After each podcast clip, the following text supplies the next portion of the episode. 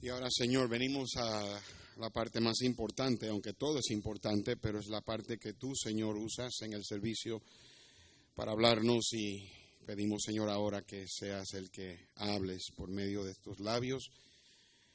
Te pido que los toques, inmundo de labios soy, y yo te pido, Señor, que me limpies y me purifiques de toda impureza y pecado y que me ayudes ahora ponerme en las manos de Dios para que el mensaje sea claro de ti y que la iglesia pueda escuchar con un oído atento y un corazón uh, dispuesto. Te pido estas cosas, Señor, en el nombre de Cristo. Amén.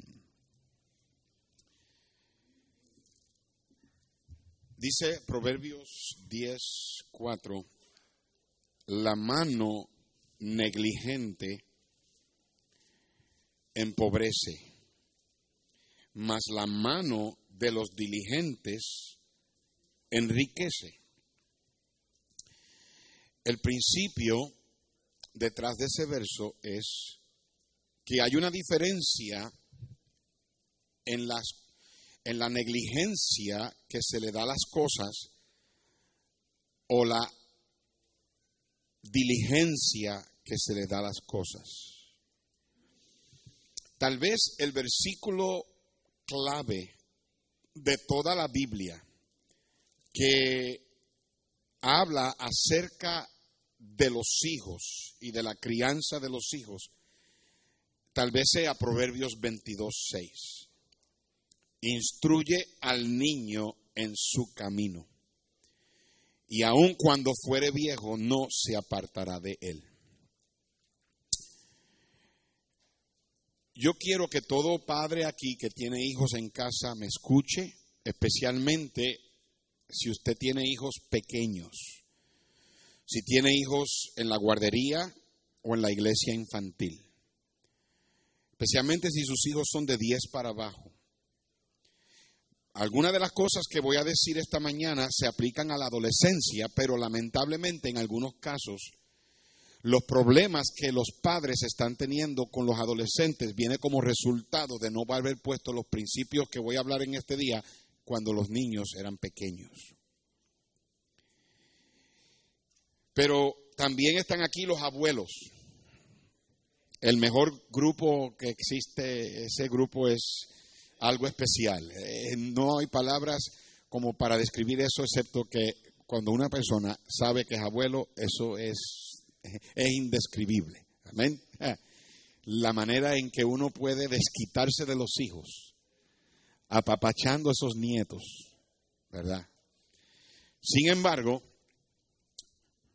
nosotros como abuelos tenemos que entender que está bien que los nietos nos quieran y les demos y les, les, les demos ese cariño que ellos sienten por nosotros y, añoran estar con nosotros. Cuando Elisa viene para acá, eh, Gabriela y, Ezequiel están, y a Camila también están en esa edad donde ellos quieren venir a casa de Lelo y Nana. Entonces, cuando ellos quieren saber cuántos días le falta, Gabriela no pregunta cuántos días, ella pregunta how many more sleeps. ¿Cuántas, cuántas noches más de dormir? Ella cuenta las veces que se acuesta a dormir para saber que viene a casa de Lelo y de Nana. Los, los, nietos les encanta estar con los abuelos, pero nosotros los abuelos tenemos que entender que hacemos mucho daño si nosotros no apoyamos a nuestros hijos en estos principios que voy a hablar en esta mañana. Instruye al niño en su camino, y aun cuando fuere viejo no se apartará de él.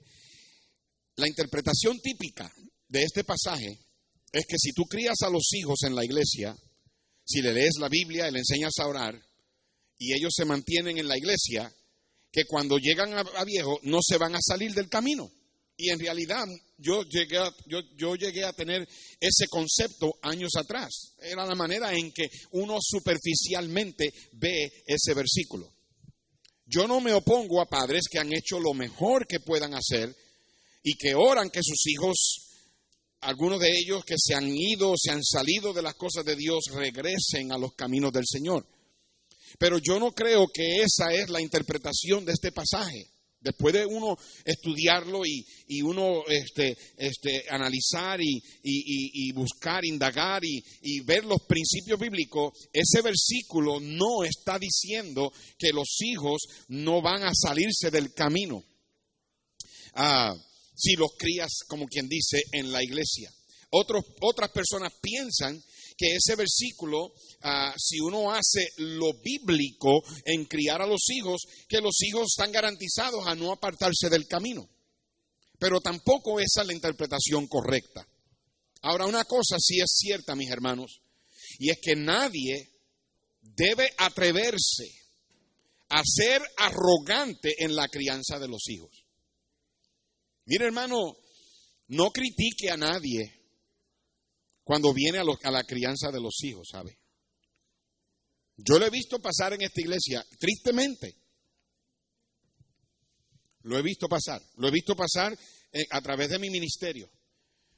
Qué fácil se le hace a alguien que está criando a los chiquitos y los tiene en la iglesia y le pone corbata al nene y el vestido a la nena y los sienta al frente y cantan y todo eso ver a los hermanos que están teniendo luchas con adolescentes y enseguida juzgar y, pasar juicio y decir a, a, los padres de esos adolescentes, mira esto y esto y esto y esto.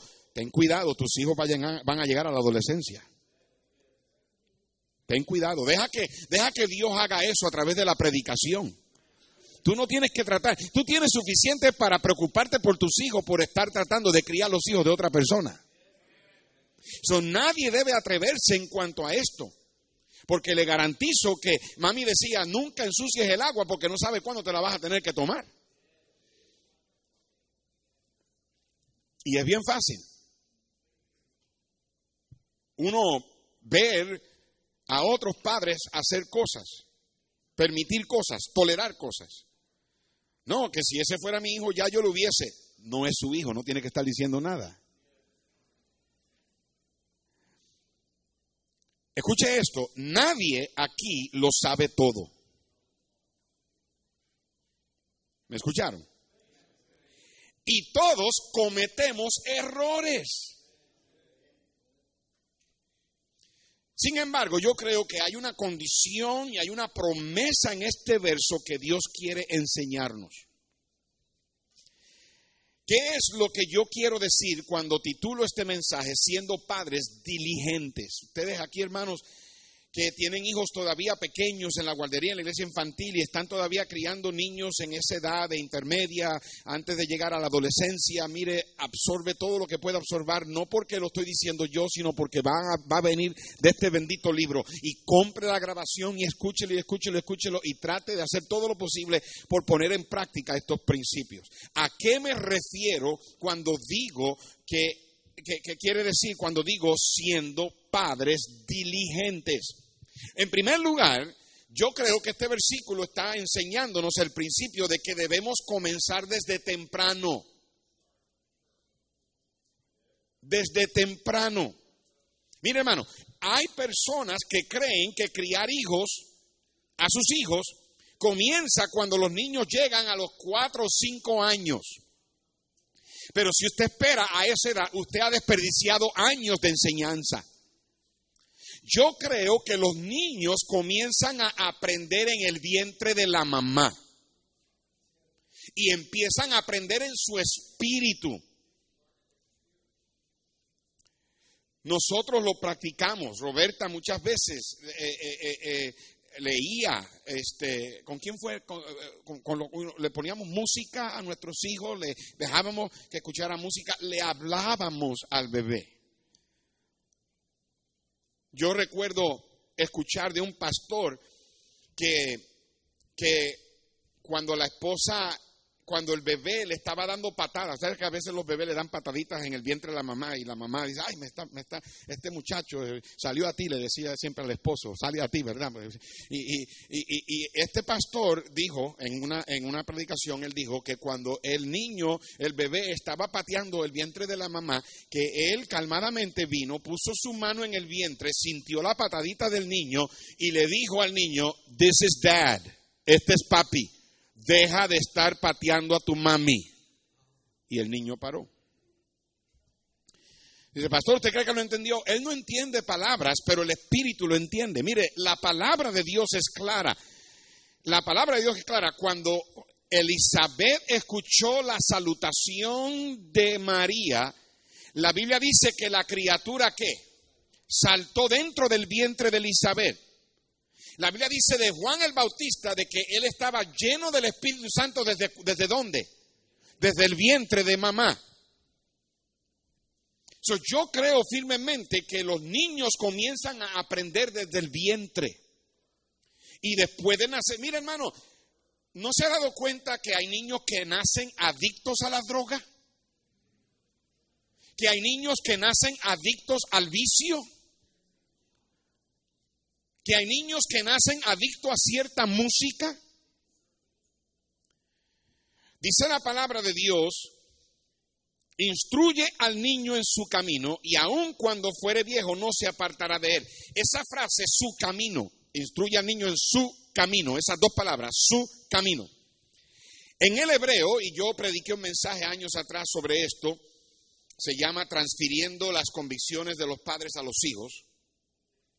Pero en, ese, en esa, esas dos palabras, o en su camino, esas tres palabras, en su camino, es una frase en el hebreo que tiene una implicación o tiene una conexión con el apetito, con el gusto, con, la, con el apetito o el gusto a cierta comida.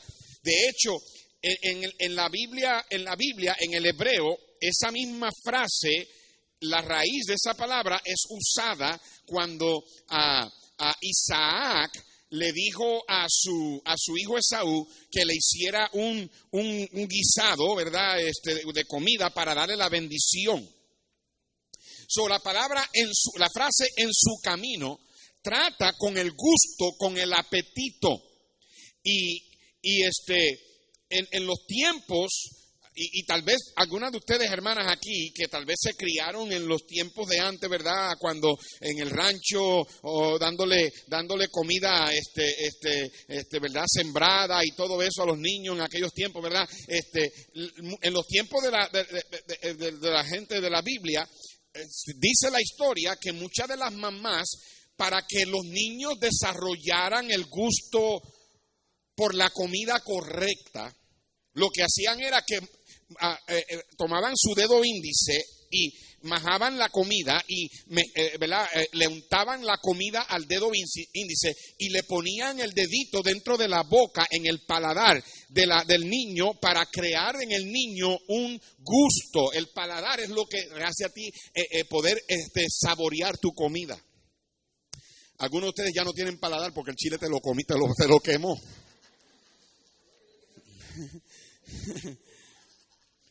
Pero, pero eso es lo que hacían. Le, ponían el dedo dentro de la boquita y se lo, le, le, untaban la comida en el paladar y así ese niño desarrollaba el gusto y el apetito para esa comida en particular.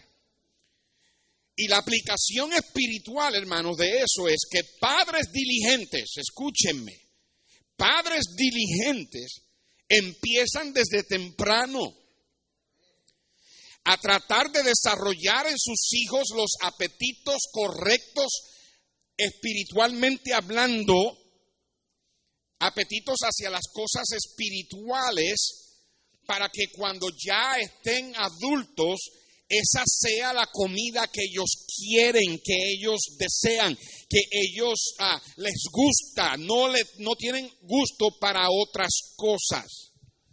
Una de las filosofías más dañinas que la gente cree es que dejan que los hijos lleguen a cierta edad para que ellos escojan, para que ellos decidan. Yo no sé cuántas veces yo he hablado con alguien que, un papá, una mamá que dice, bueno, yo voy a dejar que ellos lleguen a la edad que ellos escojan lo que ellos quieren creer.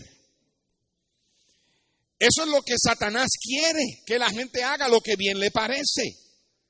El trabajo de papá y mamá es instruir, a su hijo en su camino. Créale el deseo, el apetito, ponle comida espiritual en el paladar cuando es pequeño. El, principio implica que empieces desde temprano y la mano diligente es persistente, lo sigue haciendo y sigue trabajando y se esfuerza y se esfuerza hasta que el niño desarrolle ese apetito. Esa filosofía de dejar que ellos escojan, no hay nada más lejos de la verdad que eso.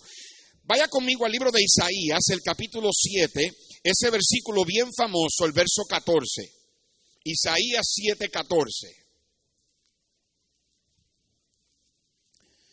En Isaías capítulo 7, versículo 14,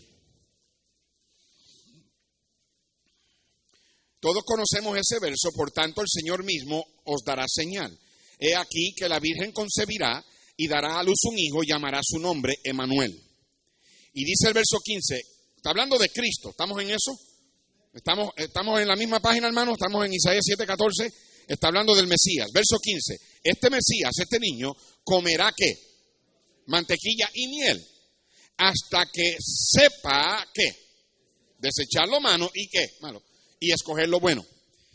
La dieta aquí de mantequilla y miel era la dieta del pobre, era la dieta ah, correcta, era la dieta saludable, pero el principio espiritual es que eh, al Mesías, a Cristo, lo iban a alimentar de lo espiritual hasta que Él supiera escoger lo bueno y desechar lo malo. Entonces, ¿qué quiere decir con padres diligentes? Estoy hablando de padres que empiezan desde temprano Estábamos aquí comiendo el viernes, el jueves, el jueves o el viernes aquí con mis hijos, eh, David y Ladir, Roberta, yo estábamos aquí en la cocina en la hora del lunch y estábamos comiendo y este y estábamos hablando de, de, las veces que a veces ahora esto lo dicen mis hijos dicen que eh, Eliana o Raylan que a veces tiene tiene como que como que es media conchúa, media terca y se le se le como que no quiere obedecer, yo no puedo creer eso. Yo creo que mi nieta no hace esas cosas, yo creo que son inventos de ellos. Pero no, la verdad del caso es que los niños no hay que enseñarles desde pequeños a tener una mala actitud. A los bebés no hay que enseñarles desde pequeños a resistir. Eso viene por naturaleza, en la naturaleza del pecado. Y nosotros le estábamos diciendo, y Dalí, recordamos cuando Elisa tenía como unos siete, ocho meses más o menos de la edad de, de Raylan, y, y, Roberta le estaba cambiando el pañal a Elisa, y Elisa comenzó a, tensar sus piernas y a, resistir que, su mamá la cambiara. Y claro, yo no estoy hablando de, hacerle daño al, al bebé o algo, pero mi esposa le dio su palmadita en el pañal Ah, en, su, en, su, en su retaguardia, ¿verdad? Pero de una manera donde ella reaccionó, se dio cuenta. Los niños aprenden en su espíritu. Y ella inmediatamente se dio cuenta de que, y, y, nunca más lo volvió a hacer. Nunca más lo volvió a hacer. Nuestros hijos desde pequeños comenzaron a escuchar mi voz cuando yo decía, no. No, no. Y desde pequeños comenzaron a entender. Uno comienza desde pequeño. Mm, tengan cuidado ustedes aquí, padres, que les gusta apapachar. No, mi Te digo, eso les va, a, les va a salir para afuera el descontrol de eso cuando tu hijo o tu hijita tengan 15, 16, 17 años y tú le digas no y te salga con malas crianzas. Feliz Día de los Padres. Híjole. Bueno, aquí vamos. Mejor es que respondan porque yo puedo predicar hasta las 3 de la tarde. Okay. Y el mundial, adiós al mundial. Okay.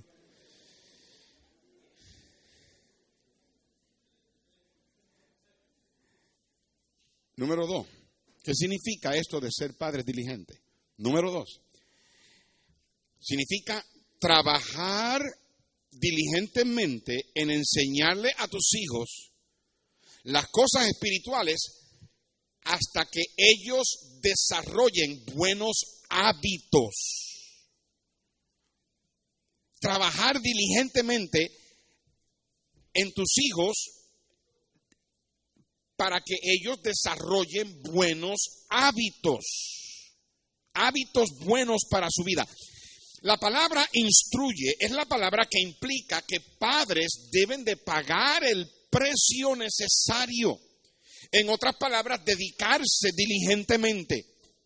Tienen que hacer lo que tengan que hacer.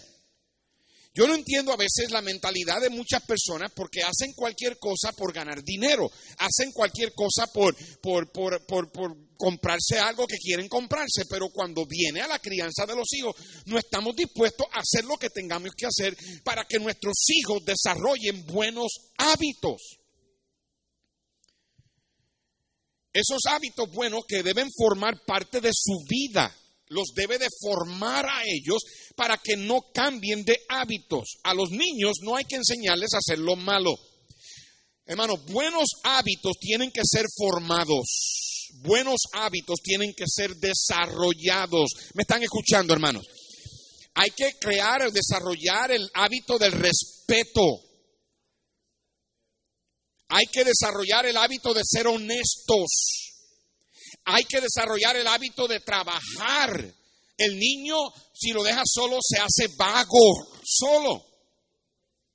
Hay que desarrollar en ellos el deseo, el hábito de decir la verdad, de obedecer.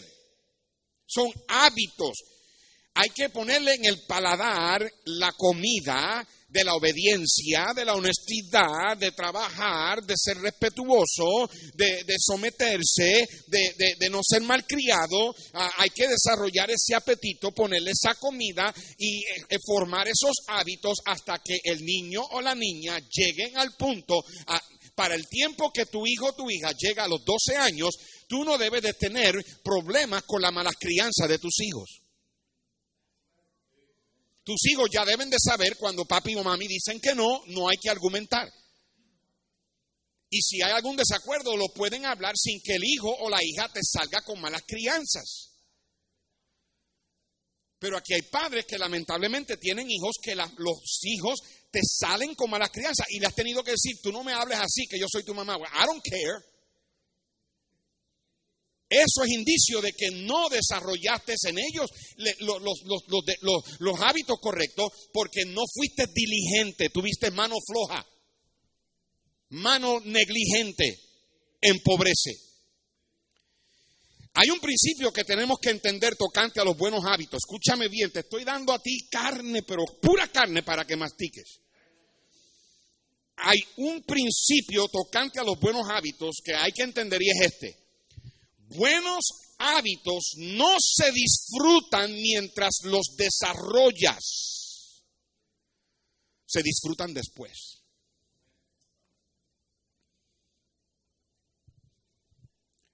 Desarrollar buenos hábitos no es algo que uno se le viene fácil, uno se va en contra de la naturaleza, pero después los disfruta. Yo no quiero que me mires a mí como un papá o una mamá que lo tuvo perfecto en casa, porque Roberta y yo tuvimos nuestras luchas y tuvimos que esforzarnos cuando estábamos criando a nuestros hijos. Pero ahora estamos disfrutando. Y no son perfectos. Y por supuesto, los hijos llegan a cierta edad donde ellos son responsables por sus acciones. Y más adelante en el mensaje te voy a hablar de que hay cosas que desvían el corazón de los hijos. Pero no debe ser porque los padres no, no tomaron el esfuerzo y no fueron diligentes en empezar temprano. La Biblia usa la palabra disciplina cuando viene a la crianza de los hijos. Y la disciplina bíblica es cuando los niños aprenden. Pero hay lamentablemente hijos que no aprenden nada cuando tú los reprendes, los disciplinas. Y es porque los avergüenzas, les gritas, los reprendes enojado, pierdes el temperamento, los amenazas. Ustedes padre que dice, te dije que no hagas eso, te voy a pegar, te voy a pegar, te voy a pegar, te voy a pegar. Tienes el disco pegado. La disciplina correcta envuelve que padres enseñen. La disciplina correcta envuelve que padres hablen a los ojos. Dios nos habla a los ojos, dice la Biblia en el Salmo 32. Cuando tú no tienes la mirada de tus hijos, tus hijos no están aprendiendo. Los ojos son la lámpara del cuerpo. Los ojos es lo que te enseña a ti a ver lo que está en el corazón de tus hijos. Cuando tú hablas con ellos, si los ves duros, si los ves blanditos, si los ves tiernos, si los ves receptibles, si los ves que resisten. Cuando tú tienes un hijo que te da la vuelta, que no te mira, que te está escuchando haciendo esto, no, no están aprendiendo nada. No le estás enseñando, no estás disciplinando. Y si no estás instruyendo a tus hijos a través de los ojos, lo más probable es que los estás perdiendo. Deja que los niños se vayan al cuarto y piensen, ustedes que tienen chiquitos, cuando nosotros disciplinábamos a nuestros hijos, teníamos cinco reglas que eran las five spanking rules. Las, las reglas que si las rompían era la varita y teníamos una varita. No tiene que ser una vara gruesa, no tiene que ser un, árbol. Ah, ah. No tiene que ser un 2x4. Okay. Una varita finita y a veces mientras más finita más arde. Y no hay que, no hay que, no hay que hacer mucho. Con una tocadita. Uno baila la danza Sara. Mami, ¿te has visto a mi mamá? Mami, un chispito así.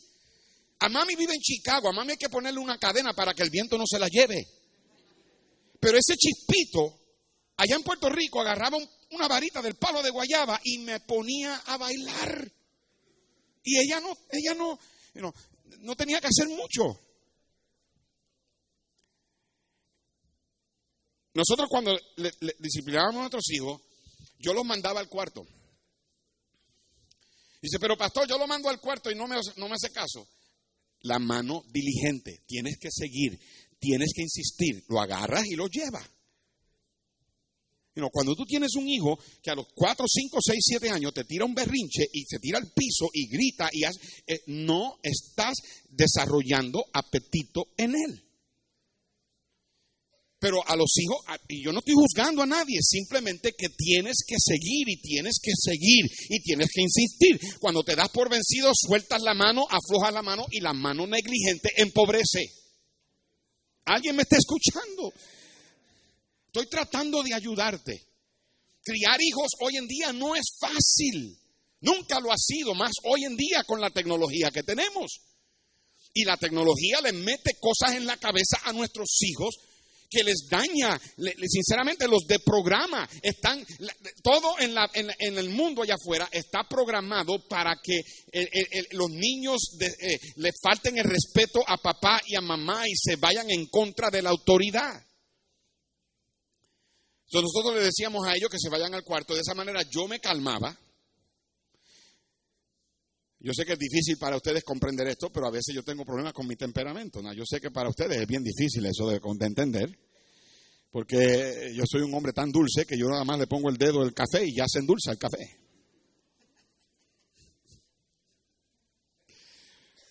Yo tenía que calmarme. Mi pastor decía, cuenta hasta 10, yo tengo que contar hasta 50. Pero entonces yo los dejaba a ellos sentarse y ellos pensaban. Y cuando yo entraba al cuarto, yo decía, ok, what did you do? ¿Qué hiciste? Y ellos tenían que pensar. Y yo los miraba a los ojos. Mírame a los ojos.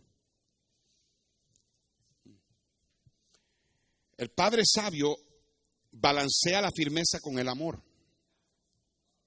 Y enseña, tú sabes que la Biblia dice, y le enseñaba los versículos, y cuando les pegaba, lloraban y yo me salía del cuarto y luego regresaba y tenía tiempo de oración con ellos, abrazos, besos para balancear. Eso uno lo hace cuando estos niños son pequeños, uno desarrolla esos hábitos.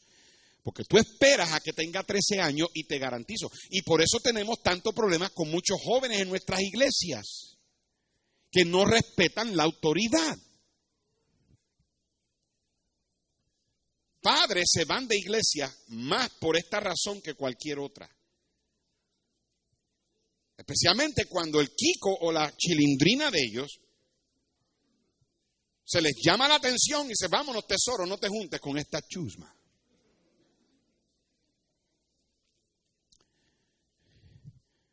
El problema es que padres no son persistentes.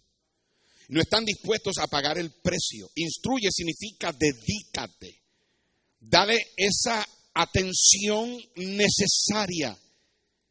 Pastor, alguien pregunta, ¿cómo uno logra que el niño se siente y no se mueva? Nosotros lo hacíamos. Siéntate y no te muevas. Don't move. Yo no estaba tratando de ser cruel con él, estaba tratando de enseñarle la obediencia. Enseñarles a que cuando hay tiempo para todo, hay tiempo para jugar, hay tiempo eh, eh, eh, para, para, para tener un buen tiempo, lo que sea, y hay tiempo para estar serio y obedecer. Dice, pastor, pero ¿cómo uno hace que los niños no se muevan? De la misma manera, escúchame, de la misma manera que tú le enseñas a que no se vaya a la calle a jugar donde están los carros. ¿Cómo tú le enseñas a tu hijo que no se vaya a la calle? ¿Mm? ¿Qué diferencia hay? No hay diferencia. De la misma manera que tú tomas tu tiempo y tú insistes, insistes, insistes hasta que el niño aprende a no irse a la calle, de la misma manera tú le enseñas a tu hijo a que se siente y no se mueva, a que se vaya al cuarto y espere a que obedezca la primera vez que se le dice. ¿Alguien está, me está escuchando? Es lo mismo. De la misma manera que tú le enseñas a no jugar con un cuchillo. Así se le enseña. Tú insistes e insistes e insistes hasta que logres que ellos desarrollen el hábito correcto envuelve un entrenamiento, instruye, envuelve un entrenamiento basado en repetición. So, dije número uno, ¿qué quiere decir con ser padre diligente? Que empieces temprano. Número dos, significa que tú eh, desarrollas en ellos el hábito correcto hasta que ellos lo hagan por hábito, hasta que ellos lo desarrollen. Número tres, ¿qué significa? Significa que cuando instruyamos al niño en su camino, significa que los padres determinan el camino de los hijos. Los hijos no pueden determinar el camino de ellos. Los padres deben de dedicarse. Tú quieres ver a tu hijo ser un, ciudadano, una persona que, que, tenga buenos hábitos, que sea trabajador, que sea honesto, que se gane su dinero bien, que tenga un día una familia, que te dé buenos nietos. Tú quieres ver a tus hijos haciendo las cosas bien. ¿Alguien aquí quiere ver a sus hijos en la prisión? ¿Alguien aquí quiere ver a su hija en una casa de prostitución vendiendo su cuerpo a un montón de hombres perversos? ¿Alguien aquí quiere ver a su hijo, a su hija inyectándose heroína en las venas? Todos aquí tenemos sueños para nuestros hijos, los queremos ver eh, tener éxito, queremos ver que estudien, que se preparen, que, que, se casen bien, que hagan las cosas bien. Pues hermano, hermana, eso no viene con una varita mágica y dice abra de cabra, abra de cabra, pata de cabra, como le llamen abracadabra. No, eso viene por mano diligente. Viene cuando padres se dedican. Viene, la, la, condición está ahí y la promesa está ahí. Instruye al niño, dedícate, pasa el tiempo, dale el esfuerzo necesario a que tú le pongas la comida en el paladar espiritual, enséñale estos principios hasta que desarrollen buenos hábitos y tus hijos no se saldrán, no se van a apartar del camino cuando lleguen a viejo. Yo eh, escuché de un joven de 18 años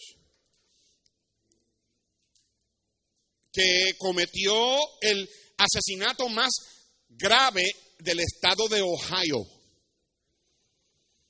18 años. Pagó con su vida en la silla eléctrica. 18 años. Antes de que él lo mataran, él pidió permiso para decir unas cosas y él dijo lo arrepentido que él estaba de haber matado al muchacho que él mató. Él dijo, yo quiero que los padres de ese muchacho sepan que lo lamento, que estoy bien arrepentido, that I am very sorry por lo que hice. Reconozco, dijo, reconozco que me merezco el castigo y lo voy a aceptar y lo voy a tomar. Pero quiero que sepan que estoy arrepentido. Y entonces él dijo lo siguiente, La razón por qué muchachos como yo terminamos así y aquí es porque no tuvimos a nadie que nos guiara.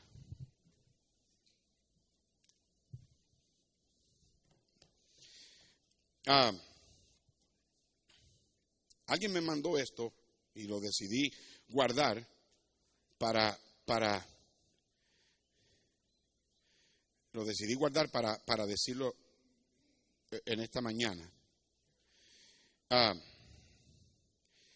alguien dijo que una de las maldiciones más grandes de la familia es la ausencia paterna en la casa.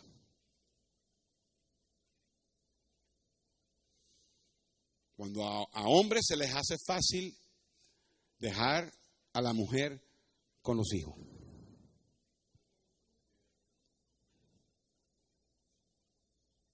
Todo papá aquí, escuche, tú le vas a responder a Dios por los hijos que trajiste a este mundo. Cuando hay la ausencia paterna, el 90% de los adolescentes se van de la casa. muchas veces, ahora que son chiquitos, pero deja que llegue a los 14, 15. ¿Alguien me está escuchando? Tú no, tú no puedes esperar que simplemente Dios bendiga con ese versículo, aún cuando porque hay, hay cosas que Dios pone en condición. El 63% se suicidan. De cada 100 jóvenes que se crían sin su papá, 63 de ellos se, matan. El 70% de los adolescentes terminan en una correccional juvenil. El 63% de estos adolescentes, el 75%, perdón, terminan como drogadictos. 71% de ellos quieren abandonar la escuela, la abandonan, no terminan los estudios. El 80% terminan siendo violadores. Y el 85% son niños que tienen desórdenes de comportamiento. Este joven de 18 años dijo, muchachos terminan como yo y terminan aquí porque no tuvimos a nadie que nos guiara. Dijo, yo me hice a mí mismo haciendo lo que me daba la gana. La razón por qué los padres deben trazar el camino de sus hijos desde temprano es porque el niño dejado solo o el niño consentido avergonzará a su madre.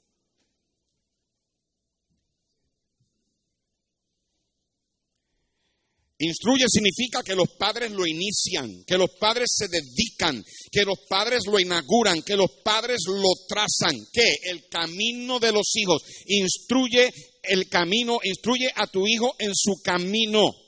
Padres que nos, mira, padres que solamente restringen a sus hijos de hacer lo malo, no necesariamente van a tener hijos buenos. Porque tú le enseñas a que no use droga, porque tú le enseñas a que no tome, porque tú le enseñas a que no fume, no significa, o que no mate, o que no haga algo inmoral, no significa que vas a tener hijos buenos. Los padres sabios ponen lo positivo en ellos, trazan el camino.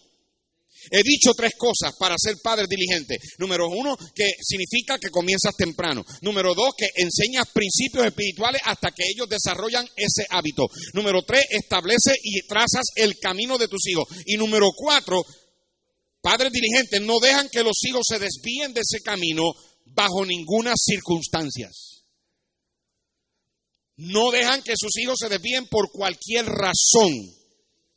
Mira hermano, el camino correcto es angosto.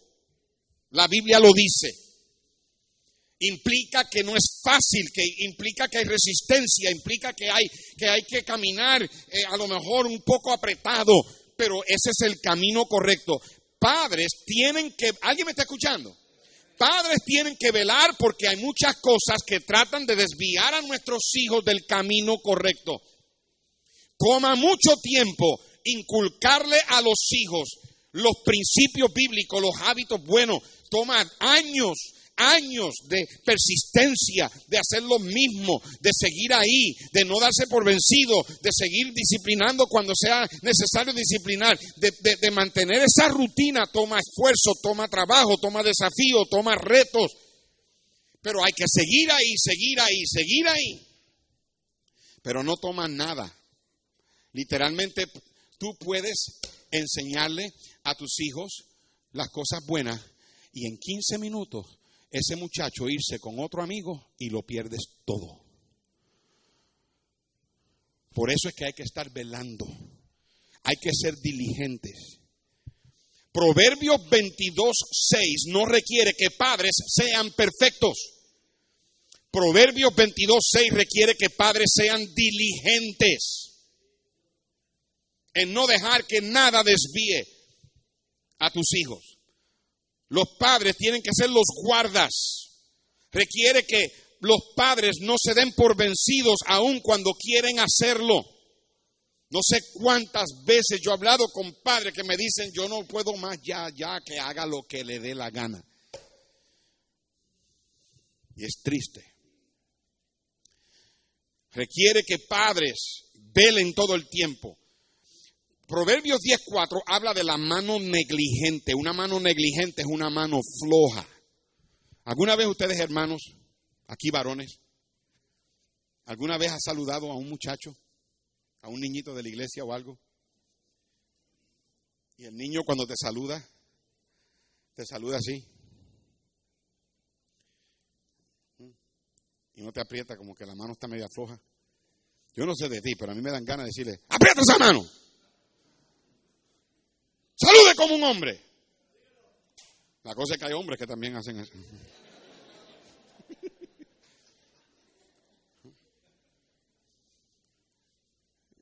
El martillo se agarra como con un buen agarre. Cuando yo estaba, cuando yo jugaba la pelota en Puerto Rico, el entrenador me enseñaba a mí a agarrar el bate y el bate si tú no lo agarras bien apretado y tú le pegas a la, a la bola te rompes la muñeca. Y mientras más apretado y mejor el agarre, más, más, más lejos la, bola sale. La mano negligente. ¿Algunas veces has visto a, un niño tratando de hacer un trabajo, a lo mejor este, este, rastrillando las hojas, y tú lo ves con el rastrillo y tú lo ves ahí medio mongo, ahí medio flojo? Y tú le dices a tu hijo, hey, agarre eso bien. Agárrelo como un hombrecito. Porque la mano diligente es la que enriquece. La mano floja, negligente, es la que empobrece. Y el principio es este, que el trabajo requiere que se le dé fuerza. Ahora, apliquemos esto al hogar y a la familia. De la misma manera, la crianza de los hijos requiere una mano diligente, fuerte, no floja. De hecho, es más importante que padres apliquen este principio a la casa más que al trabajo. Padres le ponen el esfuerzo al trabajo y saben trabajar. Y en esta iglesia aquí hay hombres que saben trabajar. Saben trabajar. Y, tú no toleras la vagancia. Y yo le doy gracias a Dios por eso. Dios no bendice un vago. Pero hay que ponerle ese esfuerzo o aún más todavía a la crianza de los hijos. Entonces la pregunta es, ¿cómo es que uno tiene una mano negligente, una mano floja, que hace que los niños se aparten de su camino? ¿Qué es lo que hacemos? Cuando dejamos que los niños hagan lo que quieren y los consentimos. Eso es una mano floja. Cuando estamos constantemente regañándolos por lo mismo. No. A mí, yo sé que al principio uno tiene que repetir y repetir y repetir, pero no te desesperes, no te des por vencido, no te des por vencida, balancea el amor y la, y, la firmeza, aprende a enseñar lo que es la disciplina, que, el hijo entienda, háblale a los ojos, enciéntalo, explícale y déjale saber, si vuelves a hacerlo, te vas a ir al cuarto y te voy a pegar. Y si lo hace, agárralo por la manito, ve al cuarto, ¿qué te dije? Y enséñale, enséñale hasta que el niño aprenda, la niña aprenda, desarrolla el hábito. Hay que ser diligente, hay que esforzarse. Si tú quieres disfrutar a tus hijos cuando ellos lleguen a la adolescencia, haz lo que tengas que hacer ahora. O si no, vas a tener una guerra en tu casa. Vas a tener una pelea. Jóvenes con malas crianzas y haciendo malas caras y con malas actitudes y engañando a los padres y rompiéndoles el corazón y haciendo cosas a las escondidas de ellos. Y no les importa lo que los padres piensan, no les importa lo que los padres ah, sufren. No quieren honrar a papá y a mamá. Prefieren hacer algo malo con los, con los amigos.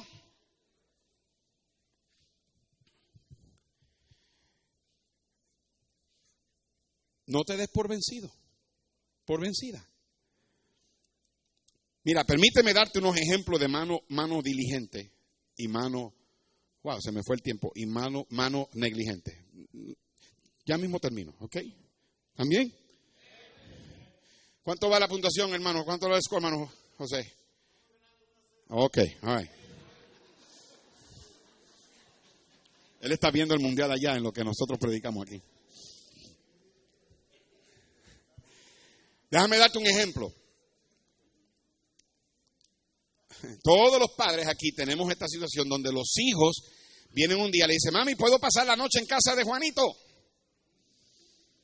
¿Puedo pasar la noche en casa de Cleotilde? A la mano, negligente, el papá dice, está bien, a mí no me importa. Ni pregunta quién va a estar ahí, ni pregunta qué van a hacer, nada. Pues, allá que vaya y se, se divierta. ¿Sabe cuántos jóvenes han perdido la pureza en esos sleepovers? ¿Sabe cuántos jóvenes se han, han, desarrollado? Yo recuerdo cuando yo tenía 12 años, yo estaba en la patrulla aérea civil y, íbamos a tener un campamento de un fin de semana y yo le, yo le pedía permiso a mi papá que me dejara ir. Y papi al principio me dijo que no. Y papi, yo no sé por qué él cedió, pero él eventualmente cedió y me dejó ir. Pero esa noche, a mí la gracia de Dios y tal vez las oraciones de mi mamá y de mi papá me protegieron a mí de que yo no me convirtiera en un adicto al cigarrillo. Porque los mismos oficiales de la patrulla aérea civil le compraban los cigarrillos a estos muchachos de mi edad. Y muchos de ellos aprendieron a fumar ahí en ese, en ese campamento de dos noches. Aprendieron a fumar. Yo me los encontraba después y los veía escondidos porque tenían que tener cigarrillo y, los padres todavía no sabían que estaban fumando, de 12 y 13 años. La gracia de Dios a mí me protegió, gracias a Dios yo, y tal vez no lo hice porque yo sabía lo que el cigarrillo le hizo a mi papá, que por poco lo mate, le explotó un pulmón. Pero de ahí en adelante yo más nunca me fui a pasar la noche con amigos así. Me di cuenta que muchas veces eso es simplemente una oportunidad para el diablo hacer estragos. Roberta, yo nunca dejamos a nuestros hijos pasar la noche en casa de nadie, ni aún de nuestra, ni de nuestra propia familia, en el sentido de mis hermanas, mi hermana. No, simplemente no, no, no lo practicamos. Yo no estoy diciendo que era que, era, es algo malo que vayan y pasen tiempo con los primos. Simplemente nosotros no lo practicamos. Creímos que era lo más seguro. Con quien único pasaban la noche eran con los abuelos. Y si pasaban la noche con, los primos era porque estábamos nosotros ahí. Y menos con los amigos. Nosotros. Y, los, los, hijos, nuestros varones, nunca, nunca, nunca fueron a pasar la noche en casa de nadie en esta iglesia una vez tuvimos que hacerlo en Longview y lo hicimos con mucha cautela y lo tuvimos que hacer por una emergencia. Y los varones se quedaron en casa de del hermano ah, de un hermano de iglesia que nada más tenía varones.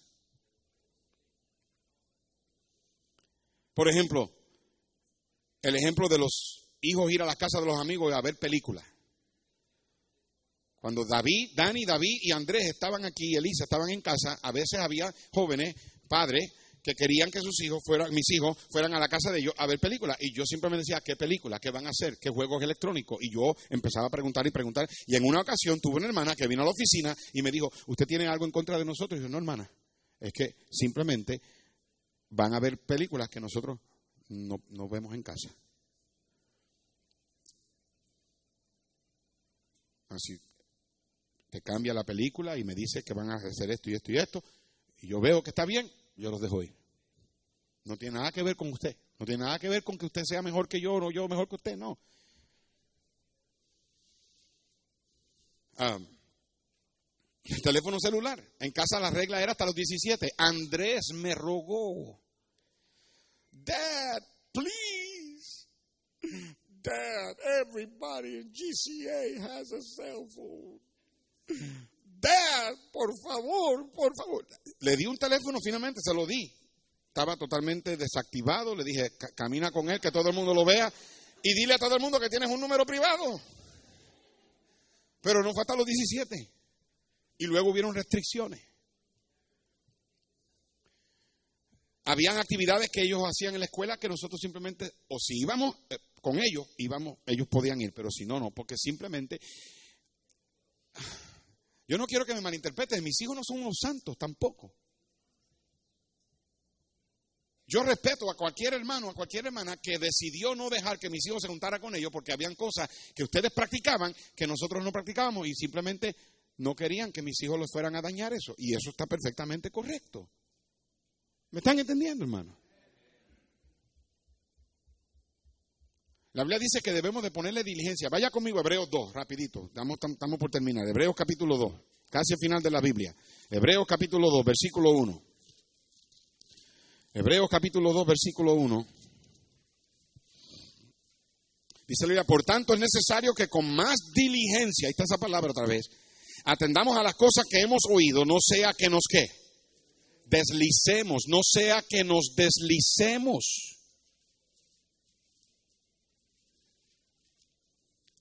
Muchos padres se deslizan. They slip. Se les resbala. Padres eh, se deslizan cuando no son diligentes y no son persistentes. Mira, jóvenes en una iglesia que son rebeldes, jóvenes en una iglesia no se vuelven rebeldes de la noche a la mañana. En alguna área padres se deslizaron. Se deslizaron en la falta de respeto, se deslizaron en la vagancia, se deslizaron en la mentira, se deslizaron en la desobediencia. Yo escuché la historia de un muchacho de 17 años, escucha esta, que comenzó a faltar a la primera clase del día en la escuela que su mamá, sin que su mamá lo supiera, comenzó a faltar. It was skipping class every day. La primera clase. Cuando ella se enteró, sin que él supiera, ella fue a la escuela. Cuando él la vio, a él se le quedó la boca abierta. Ella lo tomó de la mano. Estamos hablando de un muchacho de 17 años. ¿Te imaginas, hermana Berenice, llevándote a Jonathan por la mano en la escuela? ¿Te imaginas, Jonathan, a tu mamá agarrándote de la mano y dice, come on, little boy, let's go to class? ningún muchacho de 17 años quiere que los estudiantes lo vean con la mamá de mano. Y ese muchacho, esta señora, la agarró de la mano y comenzó a llevárselo al salón de la clase y se sentó en el salón de la clase todo el periodo del niño ahí, del muchacho ahí. El muchacho estaba bien avergonzado y le preguntó a la mamá, mami, ¿qué estás haciendo? Ella le dijo, como te quieres comportar como un niño de cinco años que no sabe encontrarse el salón de la clase, voy a estar aquí todos los días hasta el fin del año hasta que tú encuentres tu salón de clase. El niño, obviamente, el muchacho, obviamente dijo, no, mami, ya yo sé dónde está. Y nunca más faltó. Muchos padres piensan que las reglas estrictas son la causa por qué perdemos a los hijos. No, no los perdemos porque fuimos estrictos en áreas donde debimos haber sido flexibles. Los perdemos porque fuimos flexibles en áreas donde debimos haber sido estrictos.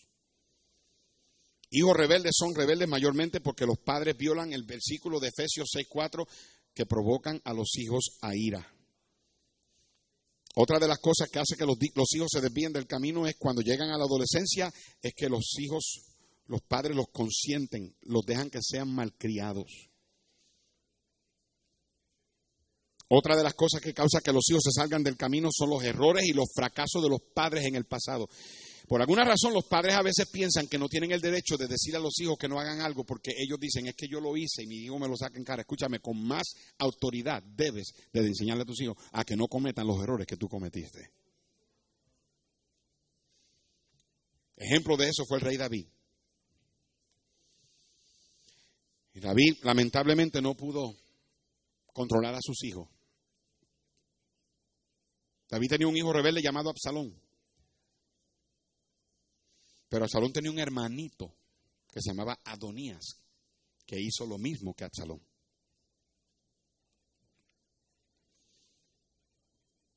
Ve conmigo a Primera de Reyes capítulo 1, rapidito. Primera de Reyes 1.6, para que lo mires ahí. Primera de Reyes 1.6.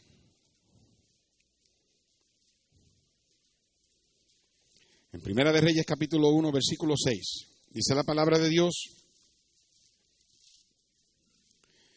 y su padre nunca le había qué? ¿Lo encontraron? Primera de Reyes está antes de segunda. Primera de Reyes 1.6. Y su padre nunca le había qué? Entristecido. Nunca le había entristecido, entristecido todo su día con decirle, ¿por qué haces así? Además, este era de muy hermoso parecer y había nacido después de Absalón. Su papá nunca lo había entristecido. Escúchame bien, buenos padres van a entristecer a los hijos de vez en cuando.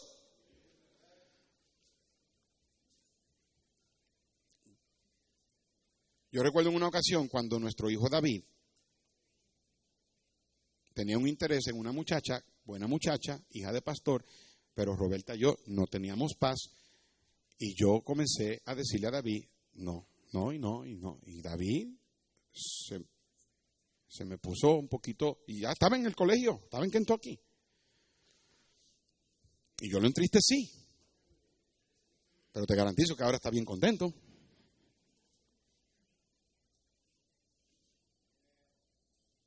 Y lamentablemente es que padres a veces por no entristecer a los hijos le consienten. Todavía recordamos, mi esposa y yo, cuando tuvimos que decirle a Elisa que no queríamos que hablara con un muchacho que la estaba llamando, le habíamos dado el permiso, pero nos enteramos de ciertas cosas y tuvimos que pararlo. Y todavía recordamos cuando le dijimos a Elisa, vas a tener que decirle a él la próxima vez que llame que ya no te llame más. O le pregunté, ¿quieres que se lo diga? Yo dice, no, papi, yo se lo digo. El muchacho llamó y ella le preguntó, yo necesito que me, que me contestes esta pregunta antes de seguir hablando. ¿Es verdad que tú esto y esto y esto y esto? El muchacho le dijo, sí. Dice, ¿sabes qué? Seré tu amiga, oraré por ti. No tengo nada en contra tuya, pero no puedo dejar que me llames más. ¿Está bien? Sí, está bien. Yo entiendo. Gracias. Dios te bendiga. Pum. Y todavía recordamos los llantos de Elisa. La escuchábamos desde el cuarto porque ella aprendió a apreciar a ese muchacho. Y todavía la recordamos los llantos. La tuvimos que entristecer. Pero ahora te garantizo que le da gracias a Dios. Instruye al niño en su camino. Empieza temprano. Desarrolla esos hábitos. Padres muchas veces desvían a los hijos por no, por quedar bien con ellos. ¿Sabe qué otra cosa? Las amistades. Las amistades pueden desviar a tus hijos. Aquí en la iglesia hay jóvenes que tienen buenas, que tienen amistades que no son buena influencia. Y déjame decirte, ¿tú te has dado cuenta? ¿Te has dado cuenta de que cuando un joven es rebelde y encuentra a otro rebelde, y los dos rebeldes se juntan, que esos dos rebeldes se creen intocables. A veces es bien difícil entrarle en la cabeza porque encuentran esa fuerza en entre ellos dos.